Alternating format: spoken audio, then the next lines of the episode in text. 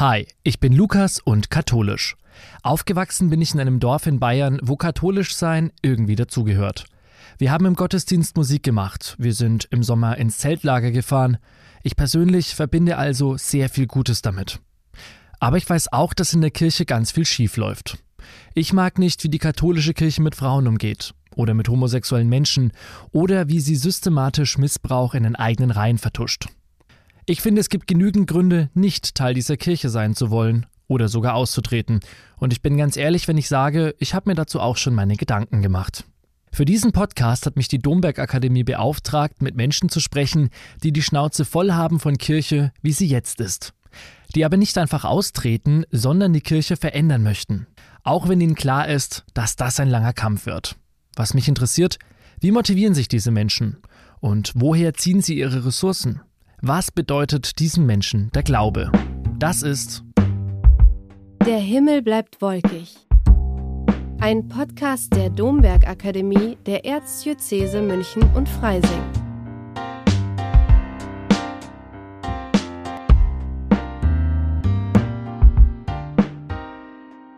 Zur Erklärung. Die Beziehung zwischen der katholischen Kirche und Frauen ist, gelinde gesagt, kompliziert. Denn obwohl in den meisten Bereichen der modernen Gesellschaft des 21. Jahrhunderts die Gleichberechtigung der Frau voranschreitet, scheint die katholische Kirche in Sachen Gleichberechtigung im 19. Jahrhundert festzustecken. Noch immer gilt, Frauen dürfen keine Priesterinnen werden. Ja, sie dürfen grundsätzlich nicht einmal das Weihesakrament empfangen und somit auch nicht Diakonin oder gar Bischöfin werden. Frauen sind aufgrund ihres Geschlechts vom Weiheamt ausgeschlossen, also diskriminiert. Das ist 1994 durch Papst Johannes Paul II. fixiert worden. Der Papst schreibt, dass die Kirche keinerlei Vollmacht hat, Frauen die Priesterweihe zu spenden. Und somit müssten sich Gläubige der Kirche endgültig an diese Entscheidung halten, womit er die Diskussion darüber eigentlich untersagte. Doch schon davor und natürlich bis jetzt wird diskutiert. Nicht zuletzt wegen Papst Franziskus. Er hat mittlerweile zum zweiten Mal eine Kommission eingesetzt, die zur Frage des Frauendiakonats forscht und ihn berät. Der bisherige Ausschluss von Frauen vom sogenannten dreigliedrigen Weiheamt wird mit dem Hinweis begründet, dass Jesus nur Männer als Apostel berufen hat und der Priester in der Messfeier Christus repräsentiert. Und Jesus war zweifelsohne ein Mann. Dreigliedriges Weiheamt heißt Diakonenweihe, Priesterweihe, Bischofsweihe. Theologisch ist aber gerade nicht alles so eindeutig. Papst Benedikt XVI. hat 2009 sogar im kirchlichen Gesetzbuch festgelegt, dass diese Repräsentierung von Christus allein durch Bischöfe und Priester, nicht aber durch Diakone geschieht. Und mit dieser Begründung könnte man sagen, dass zumindest für Diakoninnen Platz wäre. Historisch überliefert aus den ersten Jahrhunderten der Kirche sind diese Diakoninnen jedenfalls, wie verschiedene BibelforscherInnen herausgefunden haben. Einige DogmatikerInnen sagen auch, dass es beim Erlösungsgeschehen um alle Menschen geht und nicht nur um Männer. Und somit könnte Jesus selbstverständlich auch durch eine Frau repräsentiert werden.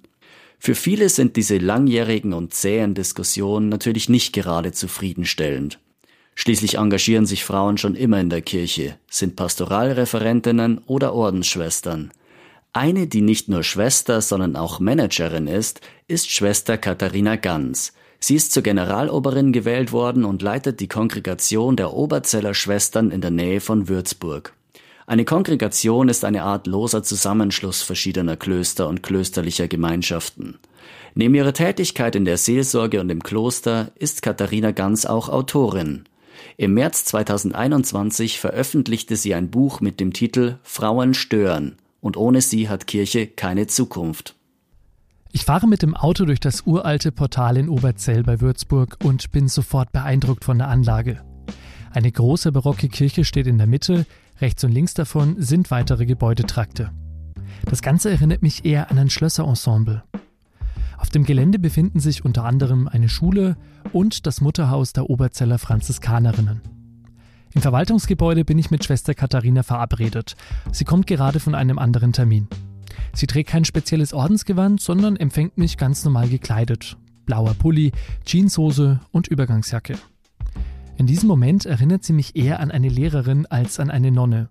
Kurze graue Haare, ein wacher Blick, energiegeladenes Auftreten, gewinnendes Lächeln buchstäblich über beide Ohren. Wir setzen uns in ein Zimmer im ersten Stock des Mutterhauses. Hallo Schwester Katharina. Grüße Sie, Herr Fleischmann. Schwester Katharina, Sie haben ein Buch geschrieben mit dem Titel Frauen stören. Sehen Sie sich denn selbst als Nervensäge innerhalb der katholischen Kirche? Das müssen die beurteilen, die mit mir zu tun haben. Ähm, der Titel ist flapsig gewählt, gebe ich zu. Gemeint ist, dass ähm, Frauen in der kirchlichen Hierarchie noch wenig vorkommen, zunehmend aber Leitungspositionen übernehmen, die nicht an die Weihe gebunden sind. Und damit stören sie ein System, was überwiegend männerbündisch ist, von Männern dominiert wird und bringen damit mehr Vielfalt und neue Ansichten rein. Und diese Störungen sind dringend notwendig und auch zunehmend erwünscht. Würden Sie sagen, dass die katholische Kirche ein Frauenproblem hat? Die katholische Kirche hat ähm, ein Frauenproblem insofern, sie einerseits Frauen von den Ämtern ausschließt, die die Weihe erfordern, und sich auch in manchen Bereichen immer noch schwer tut mit Frauen in Leitung, in Verantwortung, wo die Entscheidungen fallen. Das muss sich ändern. Und Sie schreiben da unter anderem, dass die Frauenfrage in der katholischen Kirche eine, wenn nicht sogar die Nagelprobe ist, an der sich die Zukunftsfähigkeit der katholischen Kirche messen lassen wird. Wie meinen Sie das dann?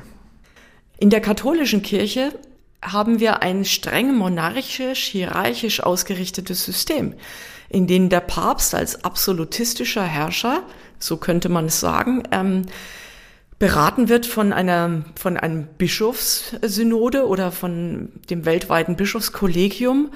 Und dann gibt's eben geweihte Priester und es gibt dann äh, die Laien. Aber es gibt ein ganz starkes äh, Gefälle zwischen Klerus und Laien und letztlich auch eine Geschlechterasymmetrie. Also eine Geschlechterasymmetrie durch die Tatsache, dass geweihte Männer an den wichtigsten Schalthebeln sitzen, an denen die Entscheidungen treffen. Und das stößt bei immer mehr Gläubigen in, in unserem Kulturkreis auf, auf Unverständnis. Das ist nicht mehr vermittelbar. Warum es eine Geschlechterdiskriminierung in unserer Kirche gibt, warum Frauen nicht dieselben, denselben Zugang haben zu allen Ämtern und Diensten wie Männer auch. Obwohl die Kirche ja offiziell lehrt, alle Menschen haben die gleiche Würde, alle sind Ebenbilder Gottes, aber die gleichen Rechte haben sie nicht. Sie haben jetzt gerade die katholische Kirche mit einer staatlichen Institution oder mit einem Staat generell verglichen. Kann man denn eine religiöse Institution überhaupt mit einem Staat vergleichen, was die Organisation an und für sich betrifft? Sie haben natürlich völlig recht, dass man es immer nur bedingt tun kann, denn ähm, in der Kirche gelten nochmal andere Gesetze. Wir müssen Jesus Christus, die Bibel, die Tradition, die Lehre der Kirche immer mit berücksichtigen und äh, können nicht eins zu eins das, was wir jetzt äh, in der Demokratie erleben, auf die Kirche oder auf äh, auf die Religion übertragen. Aber die Kirche als Institution funktioniert ja schon auch nach ähnlichen Gesetzen. Ja, es gibt Leitung, es gibt äh, verschiedene Zuständigkeiten, es gibt die Kurie, es gibt den Vatikan, es gibt die Diözesen, es gibt Sozialformen, in denen wir unseren Glauben leben. Und die äh, formieren sich. Und da geht's dann auch darum, drüber nachzudenken, welche Rechte, welche Pflichten haben alle Gläubigen und welche Formen von Leitung, von Macht, von auch Machtkontrolle braucht es. Warum ist es denn so, dass die katholische Kirche bis heute so ein Männerbund ist? Ähm, ich bin jetzt keine Kirchenhistorikerin, um Ihnen die ganzen Entwicklungen, die unsere Kirche durchgemacht hat, im Einzelnen erklären zu können. Etwas holzschnittartig zugespitzt könnte man sagen, äh, dass ähm, die katholische Kirche erst im 19. Jahrhundert diese absolutistische Struktur herausgebildet hat auch in Absetzung von den äh, sich herausbildenden Nationalstaaten. Man wollte einfach auch äh, die Macht bündeln, zentralisieren, nach Rom hin sich ausrichten. Im Zweiten Vatikanischen Konzil wurden dann wieder die Stellungen der Bischöfe gestärkt. Und ich glaube, jetzt im 21. Jahrhundert geht es wesentlich darum, das Volk Gottes zu stärken. Schafft es unsere Kirche im 21. Jahrhundert demokratiefähig zu werden? Wie schaffen wir es, Pluralität abzubilden, Vielfalt? Vielleicht auch in den einzelnen Regionen der Weltkirche dezentrale Lösungen zu finden, eben nicht alles einheitlich auszurichten, sondern Pluralität, Vielfalt in der Einheit zu leben. Ein Teil dieser Vielfalt ist ja auch eine starke Stellung der Frau und eine Gleichberechtigung der Frau, zumindest wenn es nach ihren Worten geht. Ähm, kann man denn überhaupt eine katholische Feministin sein? Wie sollte man das nicht können? wenn ich von meinem Glauben ausgehe und ich habe meinen Glauben immer so als äh, erlebt, dass wenn ich in die Bibel schaue, wenn ich erlebe, wie Jesus gesprochen, geredet, gehandelt hat, dann war das ja von vornherein Worte und Handlungen, die Menschen aufgerichtet haben. Jesus hat Frauen geheilt, Jesus hat Frauen in die Mitte gestellt. Er hat in allem gezeigt, dass es letztlich darum geht, im Reich Gottes, dass er angekündigt hat, die Unterschiede, die menschengemachten Unterschiede zu überwinden. Bin auch in einem Umfeld groß geworden, das noch sehr konservativ geprägt war. Mein Bruder durfte mehr als ich und, und, und. Und ich habe aber aus meinem Glauben heraus äh, diese Hoffnung geschöpft, dass es eben nicht Gott gewollt ist, sondern dass es überwunden gehört. Meines Erachtens müsste die katholische Kirche weltweit eine Vorreiterfunktion übernehmen in Sachen Gleichberechtigung. Sie haben 2019 für eine gewisse Aufmerksamkeit äh, gesorgt, denn da waren Sie bei einer Audienz in Rom. Sie haben zunächst Papst Franziskus als Bruder Franziskus angesprochen. Können Sie mir mal kurz erklären, wie Sie darauf gekommen sind?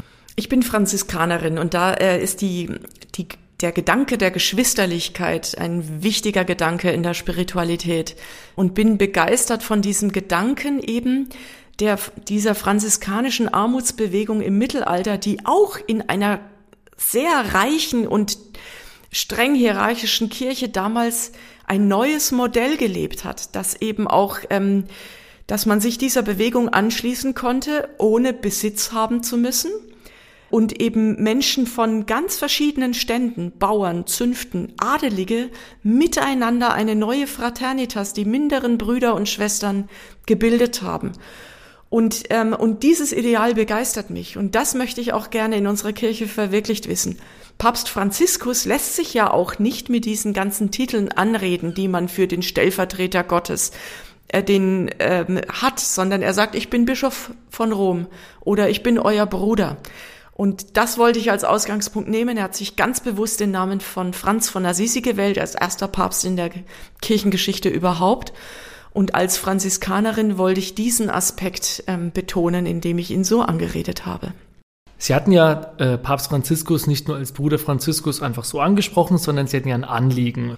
Zunächst war es völlig unvorhergesehen, dass der Papst nach einer kurzen Ansprache sein Skript weglegte und sagte, wir haben jetzt noch 40 Minuten Zeit, Sie können mir Fragen stellen.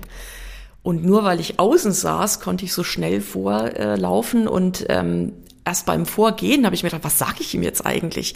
Aber ich wollte diese einmalige Chance nicht äh, einfach nutzen. Und ich habe dann nochmal nachgelegt ähm, zu dem Anliegen, was wir 2016 an den Papst herangetragen haben, nämlich ob er nicht prüfen lassen könnte, ob Frauen zu Diakoninnen geweiht werden könnten, weil es dieses Amt in der alten Kirche gab. Und er hatte dann auf unser auf unseren Vorstoß hin nochmal eine Kommission eingerichtet, die aber ohne Ergebnisse oder ziemlich ergebnislos ihre Arbeit wieder abgebrochen hatte.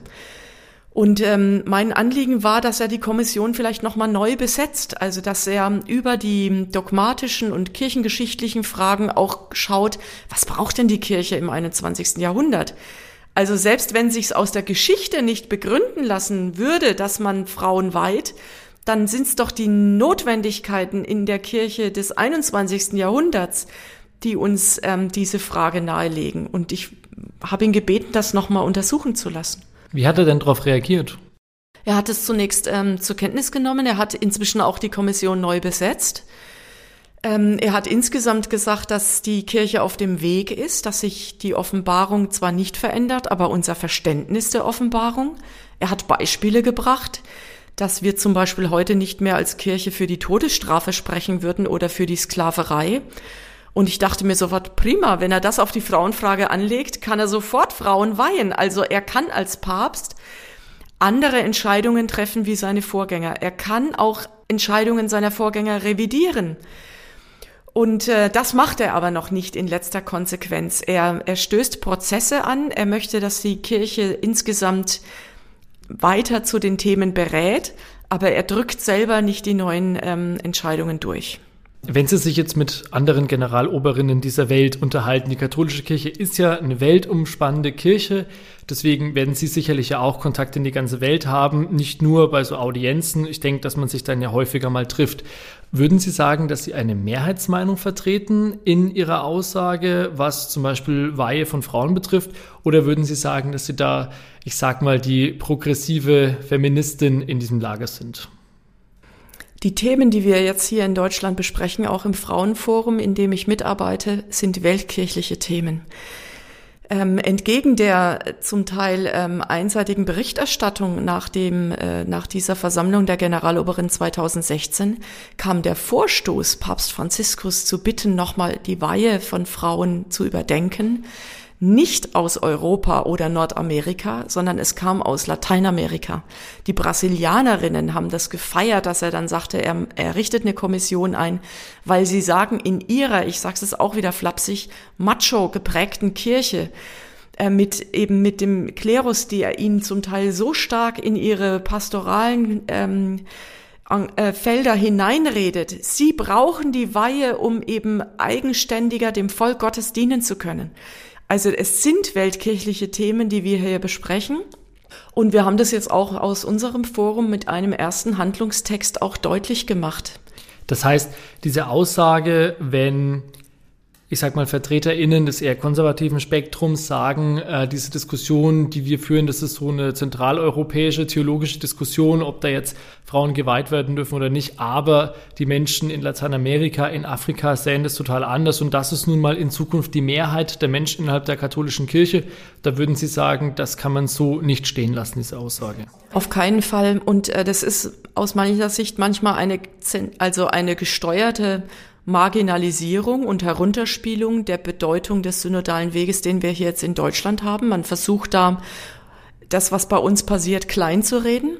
Letztlich hat es weltkirchliche Bedeutung. Und wenn Frauen unterdrückt werden, dann hat es ja Auswirkungen auf die, auf die ganze Gesellschaft. Es hat auch meines Erachtens eine Auswirkung, wie wir mit der Umwelt äh, mit der Klimafrage, mit dem Wirtschaftssystem umgehen. Das hängt auch mit der Frauenfrage zusammen. Ja, wie gehen wir ähm, geschlechtergerecht äh, und letztlich auch der ganzen Schöpfung gerecht miteinander um?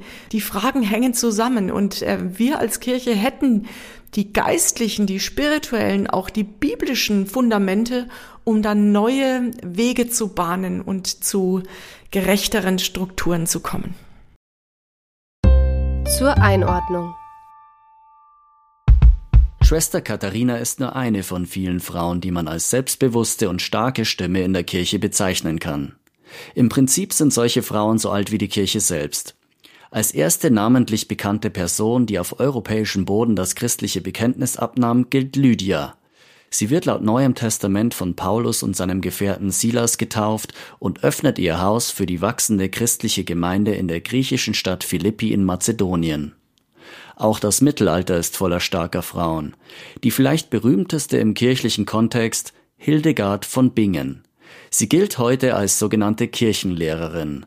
Das ist ein Titel, der nur ganz wenigen Menschen vorbehalten ist und Hildegards Einflüsse auf die Theologie würdigt. Es gab über die Zeit hinweg eben nicht nur starke Frauen, sondern selbstverständlich auch intellektuelle und fähige Theologinnen. Es sind die Klöster, die damals und oft bis in die 1950er Jahre Frauen Bildung und Karriere ermöglichen. Beispiele für mutige oder engagierte Frauen in der Kirchengeschichte, die Orden gründeten, Krisen managten oder theologisch-spirituelle Werke verfassten, sind unter anderem die heilige Clara von Assisi und Elisabeth von Thüringen, Teresa von Avila, die Äbtissin Caritas Pirkheimer oder Mary Ward. Auch die Ordensgründerin der Oberzeller Schwestern Antonia Wehr ist so eine Frau, die Dinge anpackt. Sie gründet ihre Gemeinschaft in Würzburg in den 1850er Jahren, um eine Zufluchtsstätte für sozial benachteiligte Frauen anzubieten. Sie setzt sich erfolgreich gegen Männerbünde durch und beklagt schon damals, dass sie als Frau in der katholischen Kirche weniger wert sei als ein Mann. Ans Aufgeben denkt sie nie und heute, bald 200 Jahre später, sind die Oberzeller Schwestern in Deutschland, den USA und Südafrika vertreten. Auch abseits von Klöstern und Orden organisieren sich Frauen schon länger in der Kirche. Zum Beispiel gründet sich 1903 der Katholische Frauenbund. Und auch heute entstehen immer noch Initiativen gegen das Patriarchat in der Kirche, wie Maria 2.0 eindrucksvoll zeigt.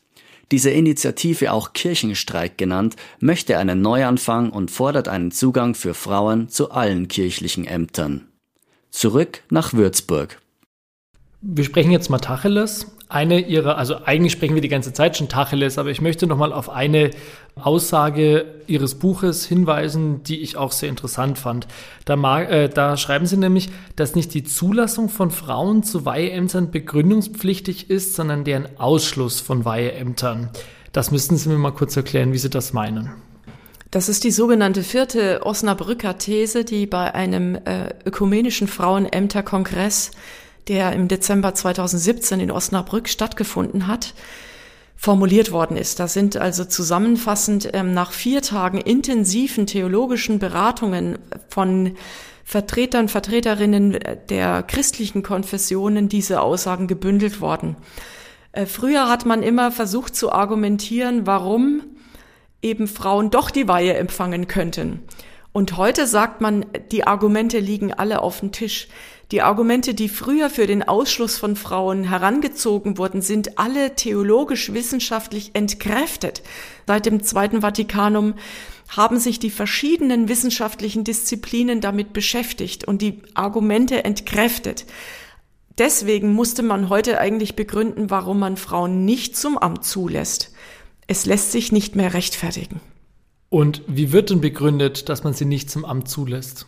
Es wird einerseits begründet ähm, mit dem Traditionsargument. Also es gibt jetzt eine Jahrhunderte, fast 2000-jährige Tradition, dass Frauen nicht zum Beispiel als Priesterinnen geweiht werden oder Bischöfinnen. Zu Diakoninnen, wie gesagt, es gibt eine Tradition der Diakoninnen in der Kirche, die sicher dann auch zurückgedrängt wurde, als es dann immer mehr Ordensfrauen gab, die diese diakonische ähm, Dienste übernommen haben, die Krankenpflege, die Armenfürsorge, die Kinder, die Familien und so weiter, die Sterbebegleitung. Ähm, deswegen sind wahrscheinlich auch Diakoninnen in der, in dem Ausmaß nicht mehr nötig gewesen. Also es waren bestimmte ähm, Tätigkeiten pastoraler Art und liturgischer Art, äh, wo die Frauen dann tätig wurden. Und gestritten wird eben über, ob das eine gleich, ähm, den Männern gleichförmige Weihe war, die sie bekommen hatten, oder eine Segnung oder, oder, oder. Was ich jetzt an Ihrer Aussage spannend finde, das sind ja eigentlich Haarspaltereien. Sucht man nach Gründen, die Frauen nicht zulassen zu können? Ich denke, dass es schon damit zu tun hat, dass man, äh, dass ein, ein bestimmter Teil des Klerus sich nicht vorstellen kann, Frauen ähm, zu den Ämtern zuzulassen. Man rekurriert auch noch sehr stark auf den Zwölferkreis der Apostel äh, denen eben die Feier der Eucharistie anvertraut wurde, tut dies zu meinem Gedächtnis, vergisst aber, Frauen waren die Erstverkünderinnen der Auferstehung. Hätte Maria von Magdala geschwiegen, wäre sie nicht äh, zu den Aposteln gegangen, hätten wir heute kein Zeugnis, dass Jesus Christus vom Tod auferweckt worden ist. Und diese Traditionen wurden natürlich, ähm, diese biblischen Zeugnisse ähm, zum Teil zurückgedrängt, obwohl Frauen in der Urkirche bedeutende ähm, Leitungsfunktionen hatten, Gemeindeleiterinnen waren, auch als Apostolin bezeichnet werden äh, ist eben dann das dreigliedrige Weiheamt äh, Männern vorbehalten gewesen. Das hat aber wirklich auch schon kirchenpolitische Gründe und zum Teil wollte man sich absetzen von anderen Strömungen. Man kann das alles ähm, erklären und widerlegen. Ich denke, es geht schon auch um die Machtfrage. Ein Kapitel, das mir persönlich jetzt am meisten in Erinnerung geblieben ist, ähm, ist das Kapitel, was sie sehr auf sich selber beziehen und das hat die Überschrift, die Erika hat das Zeug für einen Pfarrer. Erika ist ihr Geburtsname, bevor sie als Ordensnamen dann den Namen Katharina annahmen. Und sie sprechen darüber, dass sie ein wenig Schmerz empfanden, als Männer geweiht wurden, wenn ihnen das nicht offen stand. Wären Sie heute gerne Priesterin? Ich glaube, dass ich zum Beispiel jetzt in meiner aktuellen Position ähm, priesterlich wirken kann, mit oder ohne Weihe. Ähm, ich hatte in der Tat berichtet, dass ich als Erika, das ist mein Taufname, ähm, viel gefördert worden bin in der Kirche, auch durch meine Schulzeit in Münster-Schwarzach und erst durch nach dem Volltheologiestudium, ich habe Diplom-Theologie studiert, wie eben die Kommilitonen auch, die Ordensmänner sind oder dann ähm, für, den, für die Diözese geweiht wurden. Und erst bei diesen Weihen zu, zu, von den Diakonen und Priestern habe ich dann gemerkt, was für eine Geschlechterungerechtigkeit da herrscht. Mich würde niemand fragen, ob ich mich zur Priesterin berufen fühle, nur weil ich eine Frau bin. Obwohl wir dieselben Studien haben und ähm, ich glaube, ich könnte, ich könnte eine Priesterin sein in der Kirche, vielleicht sogar Bischöfin. Also als jetzige geistliche Leiterin und Managerin unserer Kongregation wüsste ich nicht, was ich nicht könnte, was nicht auch ein Mann kann. Ähm, aber ich hänge mich daran nicht auf. Also ich versuche mir nicht ständig äh, den äh, quasi danach Ausschau zu halten nach etwas, was ich nicht kann, sondern vielleicht auch pragmatisch äh, das zu leben, was mir möglich ist und gleichzeitig darauf hinzuweisen, dass die Kirche sich selbst verwundet, wenn sie diese Berufungen nicht prüft, die da sind, und die Kompetenzen ausschließt und Charismen nicht sieht, die in den eigenen Reihen sind. Glauben Sie denn, dass wir noch katholische Priesterinnen erleben werden? Also Sie sind ja noch jünger als ich, vermute ich jetzt mal. Äh, warum sollten Sie es nicht erleben? Meine Eltern, die jetzt ähm, über 80 und äh, fast 80 sind, sagen, ach Katharina, wer weiß, äh, vielleicht erleben wir das noch. Äh, auch den Fall der Mauer hätte niemand vorhergesehen. Also selbst alte Leute sind inzwischen zuversichtlich und sehen, wie viel sich auf einmal in kurzer Zeit bewegt und halten Dinge für möglich, die wir vor paar Jahren noch nicht geglaubt hätten. Und selber wäre ich sogar dafür, dass man eine Ungleichzeitigkeit wagt. Natürlich ist das nicht in jedem Winkel der Erde die zentrale Frage, ob Frauen geweiht werden oder nicht. Gleichwohl ist es für unseren Kulturkreis eine entscheidende Überlebensfrage für die Kirche, ob sie sich immer mehr ins Abseits manövriert oder auch noch ernst genommen wird, da wo sie wirklich was zu sagen hätte. Äh, und Warum sollte es nicht Ausnahmen geben, dass man sagt, für die Kirche in Deutschland, in der Schweiz, in Österreich, in den USA oder in anderen Bereichen äh, werden Frauen gleichberechtigt zugelassen und andere Ortskirchen, die das für sich noch nicht sehen, müssen nicht sofort die Weihe für Frauen einführen. Ich glaube, ähm, die Ansage, die Sie jetzt sagen, dass das ja für Zentraleuropa gehen könnte oder für Westeuropa oder wo auch immer, ist das nicht ein bisschen fast schon naiv? Ich frage jetzt bewusst, äh, ich benutze jetzt bewusst dieses Wort, weil auf mich wirkt es tatsächlich ein bisschen naiv zu sagen, ja, äh, das wird dann gehen, aber in anderen Kulturkreisen dieser Welt vielleicht noch nicht so. Wir haben ein Kirchenmodell im Kopf, das erst aus dem 19. Jahrhundert stammt. Im Mittelalter oder in, in, der frühen Neuzeit gab es vielfältigere Aufbrüche. Da hatten zum Beispiel Nonnen in, ähm, als Äbtissinnen eine viel größere Macht und Kompetenz. Die konnten Priester einsetzen in ihrem Bereich. Die standen zum Teil über Äbten. Und diese Traditionen wurden dann mit der Zeit zurückgedrängt. Also aus der Kirchengeschichte alleine könnten wir lernen, wie viel mehr Modelle äh, möglich wären, die man auch wieder ausgraben könnte. Also das heißt, es hat es immer schon gegeben, man muss es nur quasi wieder so ein bisschen ausfindig machen und vielleicht auch in den Kontext des 21. Jahrhunderts anpassen. Auf jeden Fall. Alles klar. Und weil gerade so viel geht, gehen Sie auch nicht gerade zimperlich mit Ihrer Kirche um. Also Sie sagen ja zum Beispiel auch, dass die römisch-katholische Kirche immer mehr identitäre Züge annimmt. Das ist ja schon ein starkes Vokabular aus meiner Sicht. Gleichzeitig widmen Sie Ihr ganzes Leben der Kirche auf die eine oder andere Art und Weise. Wie passt das für Sie zusammen? Das ist überhaupt kein Konflikt. Ich komme aus einer Familie, in der wir viel gestritten haben. Und äh, wo man streitet, ist man in Verbindung. Ja, da, da liegt einem noch etwas daran. Viel schlimmer finde ich es, wenn man in einen Zustand kommt, wo man sagt, das ist mir alles egal. Dann geht man in die innere Emigration oder tritt irgendwann aus und sagt, ähm, macht doch, was ihr wollt. Ich will mit dem ich will damit nichts mehr zu tun haben. Wo gestritten wird, wird geliebt, wird gelebt, wird gelitten, wird, wird leidenschaftlich gekämpft. Also ich sage auch in der Bischofskonferenz, wo ich Beraterin bin in der Pastoralkommission immer, ähm, sage ich, seid doch froh, dass es Kirchenkritik gibt. Ja, denn äh, alle Menschen, die uns kritisieren, können uns doch helfen, etwas zu verbessern, weisen uns auf Wunden hin, auf Fehler und auf Dinge, die im Argen liegen. Und das machen die doch nicht, weil sie uns nicht mögen, sondern weil sie, weil ihnen an, an etwas liegt. Also so sehe ich das. Für mich widerspricht sich das überhaupt nicht. Okay. Und das ist ja vielleicht schon eine Teilantwort für meine folgende Frage, aber was gibt Ihnen denn die Kraft, weiterzumachen, da trotzdem, ich sag mal, die Nervensäge zu bleiben in dieser katholischen Kirche? Zunächst mal ist mir mein Glaube ganz wichtig. Also meine eigene Gottesbeziehung, meine eigene Spiritualität, die sich aus diesen franziskanischen Wurzeln speist. Clara von Assisi hat im 12. Jahrhundert, im 13. Jahrhundert eine gendergerechte Sprache erfunden im Latein, um sich geschlechtergerecht ausdrücken zu können.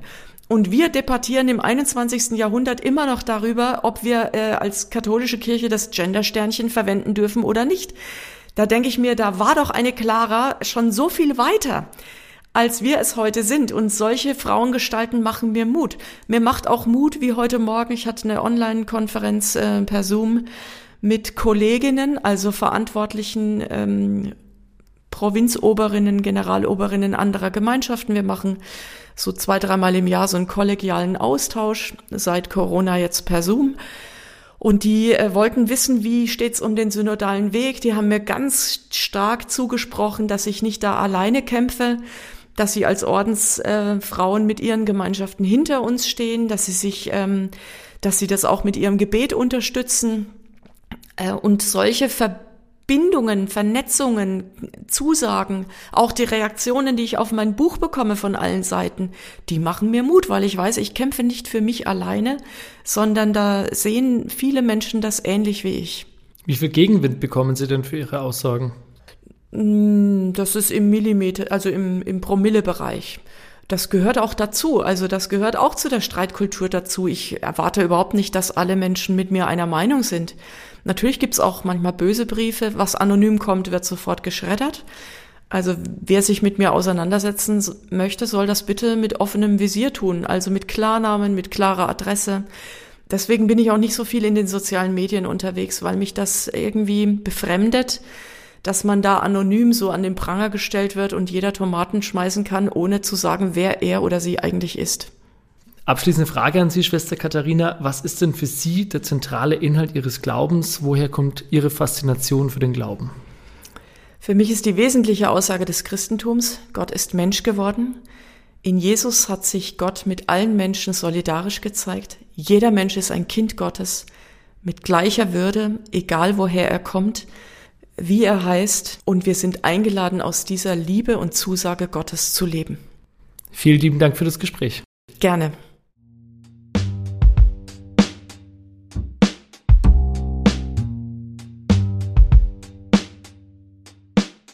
Schwester Katharina und ich quatschen noch, nachdem die Aufnahme gestoppt ist.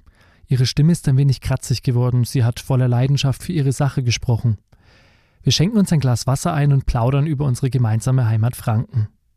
Mein erster Eindruck von ihr als Lehrerin hat sich nach dem Gespräch positiv gefestigt.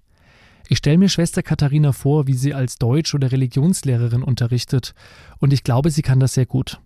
Vielleicht ist sie ein wenig streng, aber ich denke fair.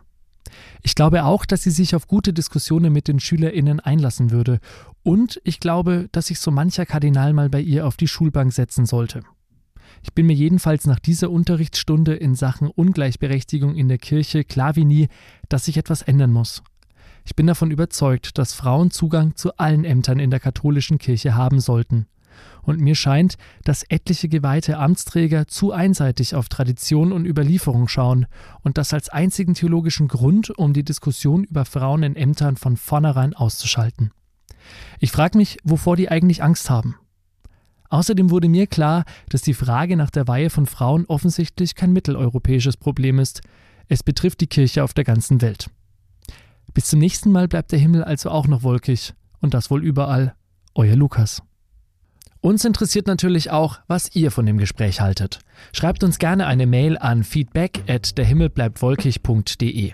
Und wenn euch der Podcast gefällt, dann lasst bitte eine 5-Sterne-Bewertung da und abonniert uns gerne.